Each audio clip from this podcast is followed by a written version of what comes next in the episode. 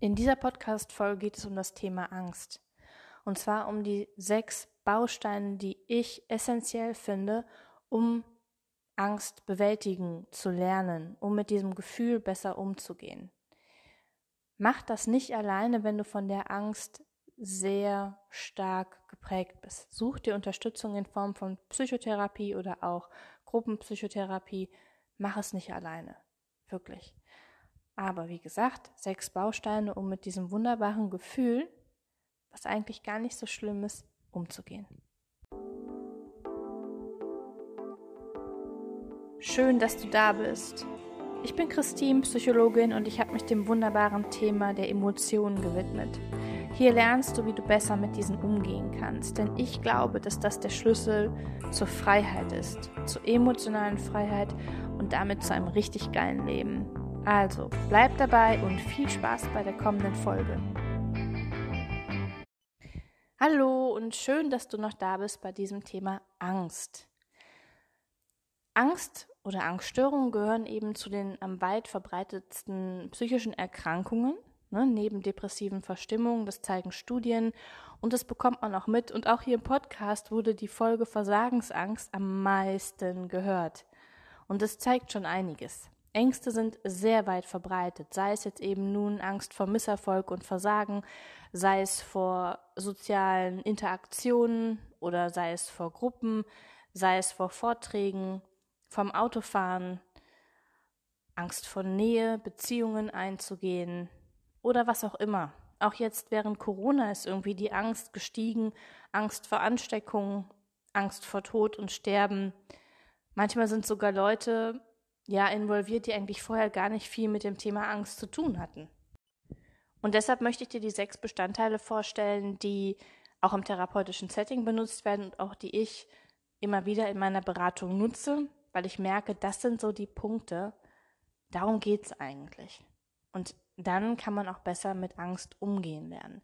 Und ich sage dir, mach das bitte nicht alleine, wenn du von deinen Ängsten sehr stark ja, geprägt bist beziehungsweise beeinflusst wirst, such dir Unterstützung, such dir Hilfe. Wirklich. Mach es nicht alleine. Es ist immer leichter, wenn man zu zweit geht. Ne? Und wie immer, wenn du mit mir arbeiten willst, dann kontaktiere mich einfach auf Instagram unter mentalcoach-christine. So, Werbung Ende. Jetzt nennen wir erstmal oder nenne ich erstmal die sechs Bestandteile, damit du weißt, ob du noch dranbleiben möchtest. Und im zweiten Teil gehe ich dann etwas näher auf die einzelnen Bestandteile ein, aber auch nicht ausführlich, denn das sind Dinge, die werden dann in der Therapie oder in der Beratung gemacht. Und das würde den Podcast vollends sprengen, zumal alleiniges Hören oder Wissen aufsammeln sozusagen, wenn du jetzt hier den Podcast konsumierst, das wird dich bei der Angst nicht weiterbringen, sondern du musst natürlich in die Umsetzung kommen.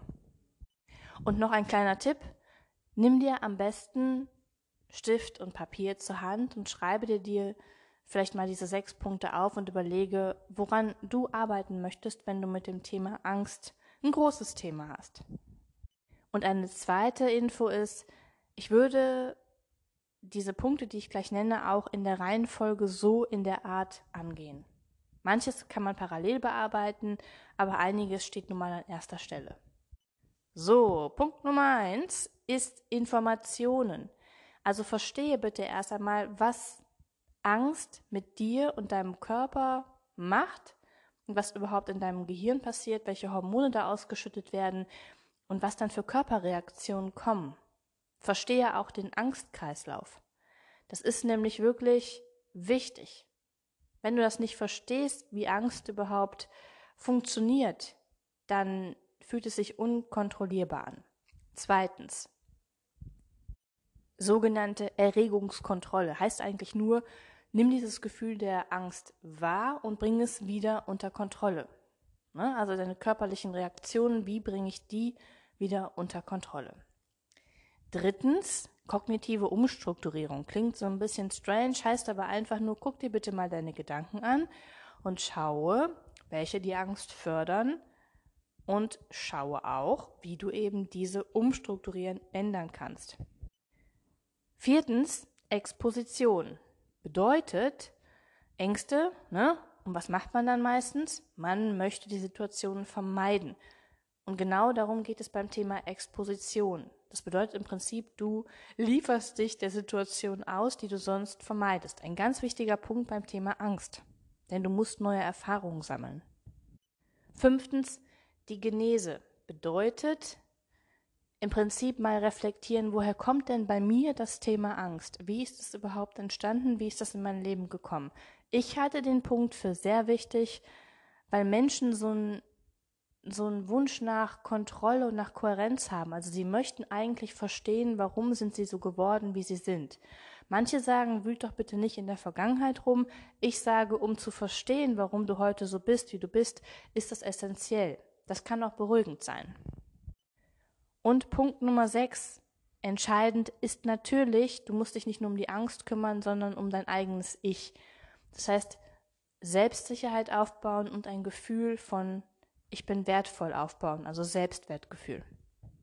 Dazu gehören natürlich auch die tollen Themen wie Abgrenzen, Stärkung des eigenen Ichs, ne, Erkennen von Bedürfnissen und Umgang mit Gefühlen allgemein. Das waren sie nun, die sechs Punkte. Jetzt kannst du entscheiden, ob du noch dran bleibst. Es kommt nämlich Teil 2. Punkt Nummer eins, Informationen. Dazu möchte ich gar nicht so viel sagen, weil es gibt tolle Bücher, es gibt noch andere Podcast-Folgen, nicht nur von mir, sondern generell. Aber wichtig hier einmal zu verstehen ist dein Teufelskreis der Angst und auch was passiert überhaupt hormonell in deinem Körper. Also was sind die körperlichen Reaktionen? Und es ist so, der Teufelskreis der Angst. Am Anfang ist eine Situation, wo du vielleicht irgendwie überfordert gewesen bist, wo du dich hilflos gefühlt hast, wo du das Gefühl der Angst sehr, sehr stark gespürt hast. Das kann teilweise damit zusammenhängen mit der Situation an sich, ne? zum Beispiel, dass du irgendwie mal ausgelacht wurdest, weil du einen ähm, Vortrag oder ein Referat gehalten hast in der Schule und dementsprechend hast du dich sehr schlecht gefühlt, hattest auch körperliche komische Reaktionen und hast dann bestimmte Gedanken dazu, sodass du vor der nächsten Situation, die eben dieser entspricht, wieder Angst hast. Es kann aber auch sein, dass du eine Panikattacke hattest, wie aus heiterem Himmel, also ursächlich erstmal nicht diesem Ort zuzuschreiben, aber du schreibst es diesem Ort zu. Als Beispiel hatte ich mal eine ähm, Studentin und sie hatte auch Panikattacken und ähm, die ist entstanden, als sie mal etwas gegessen hat und zwar ein Curry. So. Und Jetzt vermeidet sie oder sie hat vermieden, immer diese Currys zu essen, weil sie das gekoppelt hat mit dieser Panikreaktion nach dem Motto, wenn ich das nicht mehr esse, habe ich auch keine Panik mehr. Ne, das ist jetzt nur ein Beispiel, aber eine Panikreaktion hängt eben häufig nicht mit der Situation zusammen, sondern mit verschiedenen Dingen, die vorher schon passiert sind.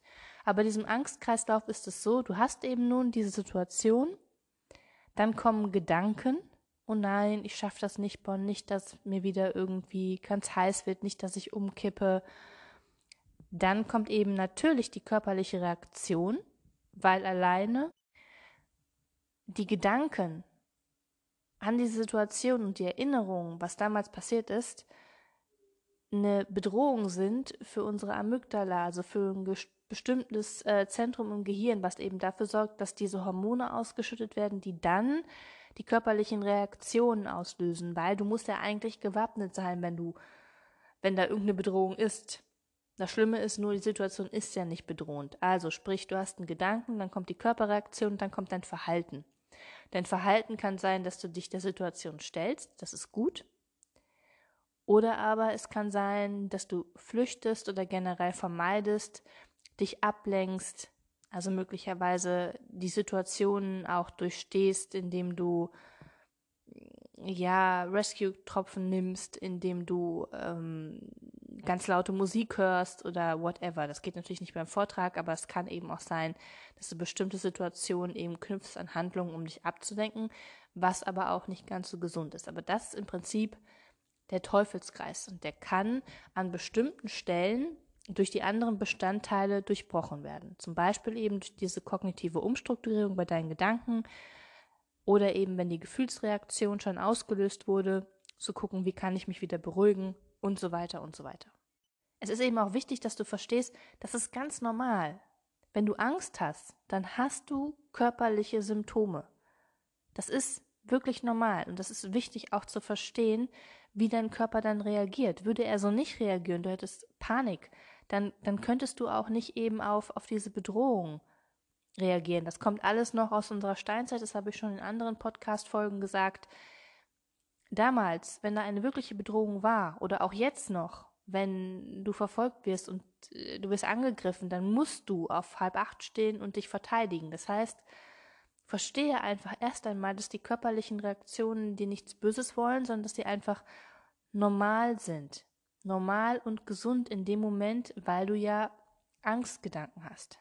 Schade ist nur, dass eben dadurch häufig auch Menschen, vielleicht auch du, andere Dinge vermeidest, die eben zum Beispiel mit einem schnelleren Herzschlag verbunden sind, wie Sport oder irgendwelche aufregenden Filme zu gucken.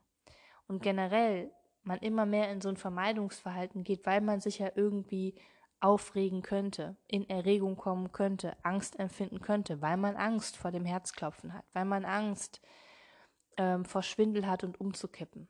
Oder wenn man Angst hat, dass einem richtig übel wird. Oder wenn man Angst hat, dass die Stimme versagt. Ja? Das ist aber genau der falsche Weg. Und wahrscheinlich weißt du das auch schon. Aber das soll erstmal das gewesen sein zum Thema Information. Es gibt sicherlich noch sehr viel mehr Infos. Es geht aber erstmal darum, dass du ein Verständnis dafür gewinnst, was überhaupt ist Angst und was macht sie mit mir in meinem Körper. Punkt 2. Erregungskontrolle. Ich kann dir nur empfehlen, lerne eine Entspannungsmethode. Die Betonung liegt auf eine Entspannungsmethode. Warum? Weil generell wir gewissen Mikrotraumen tagtäglich ausgesetzt sind. Das bedeutet, dass wir täglich Dinge erleben, die irgendwie negativ sind, die uns belasten und die erstmal Stress auslösen. Das heißt, wir haben eine Grundanspannung am Tag und je mehr solcher Mikrotraumen in Anführungszeichen passieren, desto höher ist die Anspannung. Das ist nicht nur bei Menschen mit Angststörungen der Fall, aber generell haben Menschen mit Ängsten, weil sie ja häufig diese Angst induzierenden Gedanken haben, ein höheres Erregungsniveau, sind also ständig eigentlich auf halb acht Stellung. Es könnte ja irgendwas passieren. So. Und deshalb ist es so wichtig, dass du eine Entspannungsmethode für dich lernst. Sei es progressive Muskelentspannung, sei es autogenes Training, sei es eben ganz einfach die Sitzmeditation über die Atmung. Dich hinsetzen und tief in den Bauch ein- und ausatmen. Nimm dir eine Methode raus, die dich anspricht, lerne diese und mache sie täglich. Weil du, wie gesagt, täglich auch an Anspannungen dazu gewinnst. Wenn du auch unter Panikattacken leidest, dann hilft in dem Moment diese seichte Entspannungsübung nicht, dann sind andere Atemtechniken wichtig, um dich wieder runterzubringen. Generell ist der Atem einfach eine wunderbare Möglichkeit, um dein vegetatives Nervensystem wieder runterzufahren. Achte dabei, dass du einfach tief, wirklich, also die einfachste Atemtechnik, tief in den Bauch ein- und ausatmen. Ja? Einfach zählen, vielleicht sieben ein und acht aus. Versuch gerade die Ausatmung so lange wie möglich zu halten und versuch dich auch weiterhin auf den Atem zu konzentrieren. Unterstützen kann man zum Beispiel die Hände auf den Bauch legen. Es wird dir nicht gelingen, dich runterzubringen, auch in einer Paniksituation oder in einer Situation, wo du vielleicht etwas tun willst, was du sonst immer vermieden hast, wenn du nicht auf deine Atmung achtest. Und ich muss das so vielen Menschen erklären und ähm, sie glauben es dann immer nicht, bis sie es wirklich ausprobieren. Also gönn dir das, gönn dir die fünf Minuten vorher zumindest vor der Situation, ähm, der du dich stellen möchtest, und bring dich runter über die Atmung. Ja, das ist jetzt nicht in einer Panikreaktion, aber das äh, oder in einer Panikattacke, aber generell bringt dich Atmung runter plus ein Entspannungsverfahren, ein und damit meine ich jetzt nicht einfach nur, ach ja, mich entspannt zu lesen, auf der Couch zu liegen. Nein, es soll wirklich ein anerkanntes Entspannungsverfahren sein. Ne? Auch zum Beispiel dieses MBSR, Achtsamkeitstraining, was immer angeboten wird, auch das ist eine gute Möglichkeit, um Entspannung zu üben. Punkt Nummer drei. kognitive Umstrukturierung. Ich mache eine Pause, weil das, weil das wirklich das Thema ist, was die meisten umtreibt. Ne, Entspannungstechniken zu lernen ist, ist wichtig. Sich in akuten Situationen wieder beruhigen zu können, über die Atmung zum Beispiel, ist eben auch wichtig. Aber das ist eben nicht alles. Weil du wirst ja immer wieder in die Situation kommen, dass du Angst hast, wenn du nicht an deinem Denken ansetzt. Und es gibt jetzt eben das negative Denken, aber es gibt auch sowas wie Grübeln. Es gibt auch sowas wie Katastrophengedanken. Wichtig ist bei all dem überhaupt sich bewusst zu machen, was denke ich überhaupt? Was denke ich in Situationen, in denen ich ängstlich bin? Was denke ich vielleicht den ganzen Tag über? Und da hilft es, das schriftlich aufzuschreiben, was im Kopf abgeht. Sich wirklich bewusst hinzusetzen und aufzuschreiben. Und wenn jetzt kommt so, ah, oh, das ist so anstrengend oder ah, oh, da muss ich ja mir meine ganzen Gedanken angucken, ist alles so negativ. Ja, aber es hilft erstmal, bewusster zu werden darüber, was du eigentlich alles denkst. Und was sind vielleicht Sätze, die immer wieder auftauchen, die dich wirklich lähmen? Ja, das ist so der allererste Schritt. Auch zu realisieren in einer Situation, vor der du Angst hast, was denke ich denn über die Situation? Es gibt natürlich auch verschiedene Techniken, um zum Beispiel mit Grübeln und so weiter umzugehen. Das eine ist die sogenannte Stopp-Technik, die kennt ihr bestimmt, ne? einfach laut zu sagen, Stopp, einfach gerne auch mehrfach Stopp, wenn du grübelst. Das macht so eine kleine Unterbrechung und hilft manchmal gegen Angstgedanken, meistens aber nicht. Natürlich kann es helfen, sich abzulenken und in die Tätigkeit zu kommen. Was auch helfen kann, ist eine Visualisierungsübung. Ich empfehle da jetzt gerade mal kurz den sicheren Ort. Hast du vielleicht auch schon mal gehört, kannst du genauso eingeben, sicherer Ort. Im Prinzip geht es darum, dass du angeleitet wirst, dich in einen wunderschönen Ort zu bringen, wo du dich einfach wohl und geborgen fühlst. Manchmal kann es auch helfen, die Gedanken wirklich nochmal aufzuschreiben und dann in ein Kästchen zu legen und sich zu sagen, hey, was habe ich jetzt gedacht? Ist ja schön und gut, und jetzt tue ich das in ein Kästchen und damit ist es gut für heute. Das ist die eine Geschichte, wenn das so automatisierte Gedanken sind. Was natürlich immer hilft, ist lernen zu meditieren und sich dabei auf den Atem zu fokussieren. Das ist ja genau das Ziel auch von Meditation, dass wir durch diesen Schwall von Gedanken hindurchkommen, hin zu einem inneren Frieden. Und das ist Übung, das ist ein Prozess, klappt nicht von heute auf morgen. Wie du merkst, alles nur Hinweise und es kommt natürlich auf die Umsetzung an. Der zweite Aspekt ist aber, diese Gedanken auch umzustrukturieren, also wirklich sich Gedanken anzueignen, die einfach mal besser sind, um mit der Angst umzugehen. Es kann zum Beispiel helfen, oder manchen hilft es, so ein Mantra zu haben, zum Beispiel, ich kann das, ich bleibe ruhig und so weiter. Also es kann irgendwie ein kurzer Satz sein, den du dir sagst in Kombination mit der Atmung, um eben dich zu beruhigen. Andere Stressbewältigungsgedanken können zum Beispiel sein, erstmal, dass du überhaupt nicht überbewertest, ne, dass du lernst, auch wenn ich jetzt Herzklopfen bekomme, zum Beispiel, falle ich nicht tot um. Es lohnt sich nicht, sich vorher verrückt zu machen, wie auch immer. Das sind so Beruhigungs-, nicht Überbewertungsgeschichten. Das andere ist so eine Selbstermutigung. Sowas wie, ich kann das schaffen. Ich habe das beim letzten Mal auch geschafft. Es hat doch geklappt. Ich muss nicht alles hundertprozentig machen. Und Ruhe bewahren auch. Ne? In der Ruhe liegt die Kraft, eins nach dem anderen und so weiter. Du merkst, das sind Gedanken, die habe ich mir jetzt gerade mal, sind mir so eingefallen, um sich selber zu beruhigen, aber eben genau darum geht es. Denn was macht eine Mutter mit einem Kind, wenn es Angst hat? Es beruhigt, es nimmt in den Arm. Das ist erstmal die körperliche Nähe, aber es spricht meistens auch beruhigende Gedanken. Und genau das kannst du auch machen, statt zu denken, ach du Scheiße, schaffe ich nie und was werden die alle denken über mich und nicht, dass ich rot werde, kannst du eben genau sagen, stopp. Und dann die Gedanken, die du dir vorher bitte auch aufgeschrieben hast, Meinetwegen auf dem Zettel den dann dir zur Hand nehmen und diese laut vorlesen. Weil du musst dich am Anfang, ja, es wird nichts bringen, dass du das irgendwie im Kopf versuchst, sondern es ist leichter, wenn du es wirklich laut liest und laut sprichst.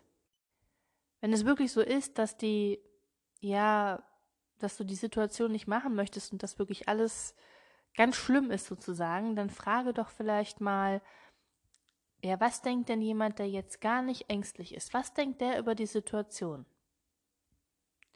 Dann, was auch oft hilft, so, wie wichtig ist das Ganze jetzt noch in einer Woche oder in einem Monat? Oder auch, was werde ich denken, vielleicht morgen oder auch in einem Monat wieder mal, wenn ich gegangen bin, wenn ich das gemacht habe? Vielleicht auch sowas wie, was wäre schlimmer, als jetzt die Situation zu meistern? Und was kann ich vielleicht mitnehmen, was mich jetzt stärker macht? Also was kann ich in mein kleines Köfferchen packen? Entweder virtuell oder wirklich, was mich stärker macht. Vielleicht so ein kleiner Talisman, vielleicht ein Stofftier, vielleicht irgendein guter Gedanke, vielleicht eine Erinnerung an eine Situation, wo du dich selbst gut gefühlt hast und gestärkt gefühlt hast und so weiter. Das soll es erstmal zur kognitiven Umstrukturierung gewesen sein. Es gibt sehr viele Methoden, Übungen, Ideen. Fakt ist aber, du kommst nicht drum herum, dich an deine Gedanken zu machen. Außer du schaffst es wirklich zu sagen, ich habe diesen Gedanken und bewerte ihn nicht mehr. Aber ich glaube, das wird nicht ausreichen. So, vierter Punkt ist Exposition. Das heißt, identifiziere doch bitte mal, welche Situationen genau du vermeidest und welche Situationen du nun vielleicht doch mal angehen möchtest. Was du machen kannst, ist eben, ne, das ist ja, kann man sagen, du verlässt deine Komfortzone, du schreibst die Situation mal auch auf und vergibst ähm, von der Skala von 1 bis 10 eine Nummer für die jeweiligen Situationen, wie stark angstbesetzt diese sind. Du kannst natürlich mit der stärksten anfangen und diese machen. Du kannst aber auch sagen, okay, nee, ich fange mit was Kleinem an. Und was du währenddessen machst, um das überhaupt eher anzugehen, ist, du musst dir ein, ein Warum suchen. Warum möchte ich das genau tun? Vielleicht möchtest du sagen, ich möchte nicht mehr Opfer meiner Angst sein. Vielleicht hilft es auch zu sagen, hey, eigentlich will ich das ja machen, weil ich mir hoffe, dann mich gut zu fühlen dabei, wenn das vielleicht irgendwelche sozialen Interaktionen sind. Oder wenn es Vorträge sind, Referate halten, Uni und so weil es eben dazu führt, dass ich die Prüfung bestehe und stärker werde. Also suche dir dein Warum für die Situation. Dann natürlich übe bitte diese Entspannungsmethoden, mach sie vorher, mach das mit der Atmung vorher und schreibe dir auch selbst ermutigende oder selbst beruhigende Sätze auf, die du dann liest. Bei manchen Situationen kannst du dir auch andere Menschen hinzuziehen, die ja, die dich vielleicht gut verstehen und die dich unterstützen können. Du musst es vielleicht nicht alleine machen. Es geht eben darum, dass du damit deine Selbstwirksamkeit stärkst, also das Gefühl, ich nehme mir etwas vor und schaffe das auch. Und zum Ende, wenn du es durchgestanden hast oder gemacht hast, dann schau doch einfach mal, wie war es denn? Also reflektiere, was du da erlebt hast. Es kann sein, dass am Anfang du immer noch voller Angst bist. Das wäre auch vollkommen normal. Es kann sein, dass du ein bisschen ruhiger bist und dir sagst, ach, so schlimm war das gar nicht, aber das, was ich mir erhofft habe, dass ich fühle, zum Beispiel, dass ich da Freude und Spaß habe, ist doch nicht eingetreten. Das ist auch in Ordnung, weil noch ist die Situation ja sehr schwierig für dich und angstbesetzt. Aber es geht ja erstmal darum, dass du dich an solche Situationen gewöhnst.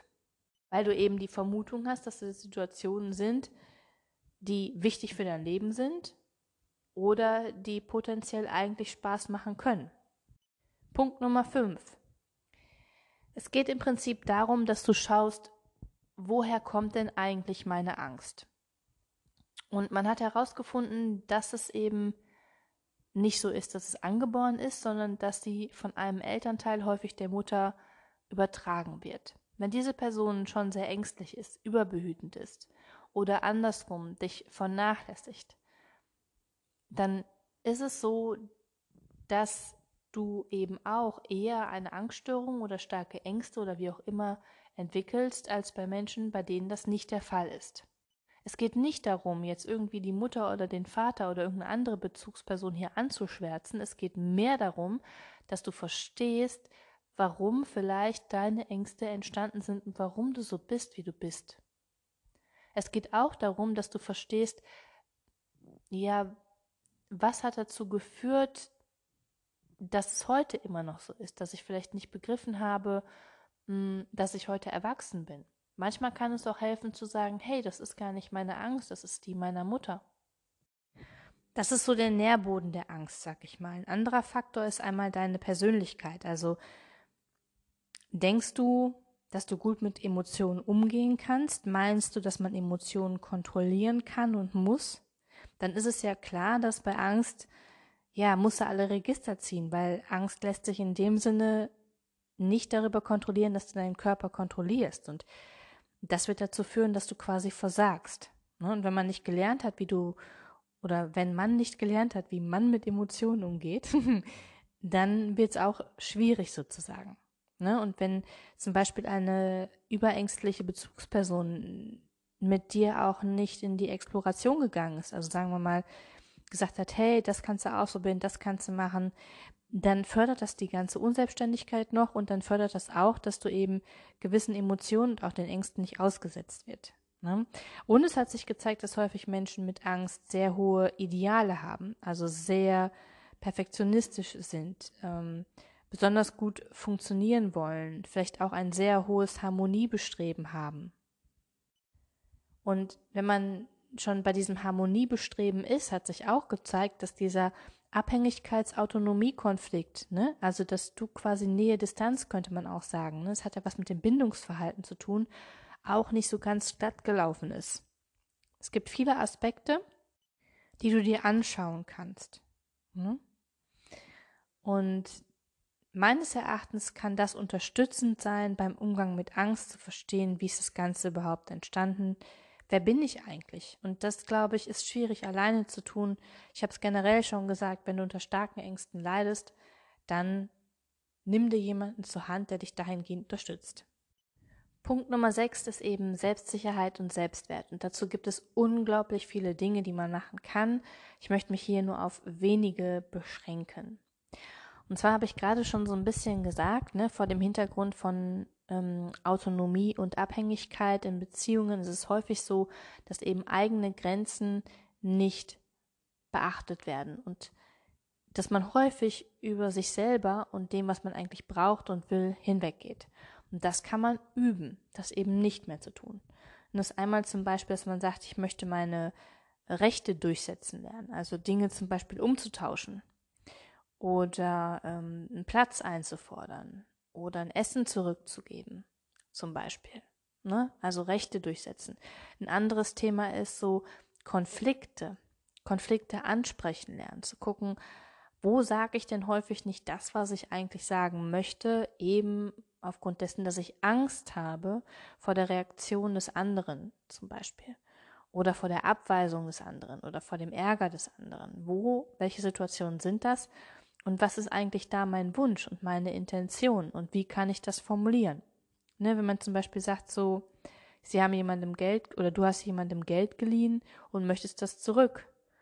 Oder dass dein Partner irgendwas machen soll oder nicht macht. Oder dass deine Freundin dich vielleicht irgendwie hm, ja nicht gut behandelt hat oder dein Freund, wie auch immer. Dass du da einfach ganz klar den Konflikt, den du in dir spürst, ansprechen lernst und eben auch dementsprechend mit den Emotionen, die da entstehen, umzugehen lernst. Das ist ein ganz wichtiger Aspekt. Dann fallen dir bestimmt noch andere Situationen ein, zum Beispiel auf der Arbeit, wenn du einfach mal deine Ruhe brauchst, deine Bürotür zu schließen und dran zu hängen, bitte nicht stören. Oder das eben auch auszusprechen, zu sagen, hey, ich muss jetzt hier was fertig machen, brauche jetzt meine Ruhe erlebe ich ganz häufig, dass das nicht gemacht wird, sondern man geht noch ans Telefon, man beantwortet noch den Zwischenruf und kommt gar nicht zurecht, anstatt zu sagen, den und den Zeitraum, den brauche ich noch. Ich nenne das Beispiel jetzt, weil es wirklich, wirklich häufig vorkommt und da ist eben eine Grenze, die darf man auch mal achten. Dann ist es natürlich essentiell der Punkt deine Emotionen. Das ist ja so mein Thema. Wie gehe ich denn überhaupt mit Emotionen um? Und jetzt nicht nur Angst, sondern alle anderen auch. Häufig haben eben Menschen mit, mit Angststörungen auch Probleme mit Wut und Ärger. Spüren die gar nicht mehr. Oder es zeigt sich eben in der Angst. Also häufig hat sich nämlich in, in, in der Forschung oder in Studien ergeben, dass Menschen, die eine Panikattacke haben, vorher Situationen hatten mit viel Wut und Ärger, die sie unterdrückt haben oder nicht ausgelebt haben. Kannst du mal für dich prüfen, ob das so stimmt oder nicht? Würde mich interessieren. Naja, ne, aber dass du lernst, auf jeden Fall mit deinen Emotionen umzugehen und die Funktion hinter deiner Emotion zu verstehen. Also warum ist das Gefühl überhaupt da? Weil das Gefühl zeigt dir, dass ein Bedürfnis nicht gestillt ist. Und das ist eben das Wichtige dahinter. Was sind deine Bedürfnisse und wie kann ich lernen, diese zu stillen? Und dafür muss man eben manchmal auch Nein sagen und zum Beispiel sich Zeit für sich nehmen.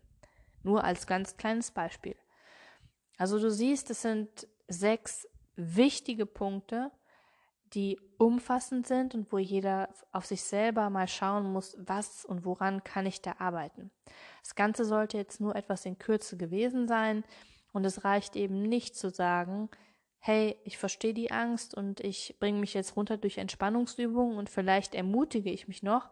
Nein, es ist meines Erachtens nochmal sehr wichtig, eben natürlich die Situation nicht mehr zu vermeiden und neue Erfahrungen zu sammeln, aber eben auch ganz klar daran zu arbeiten, Grenzen zu setzen, Bedürfnisse wahrzunehmen, sich selber gut zu behandeln. Also in dem Sinne, einen wunderschönen Donnerstag.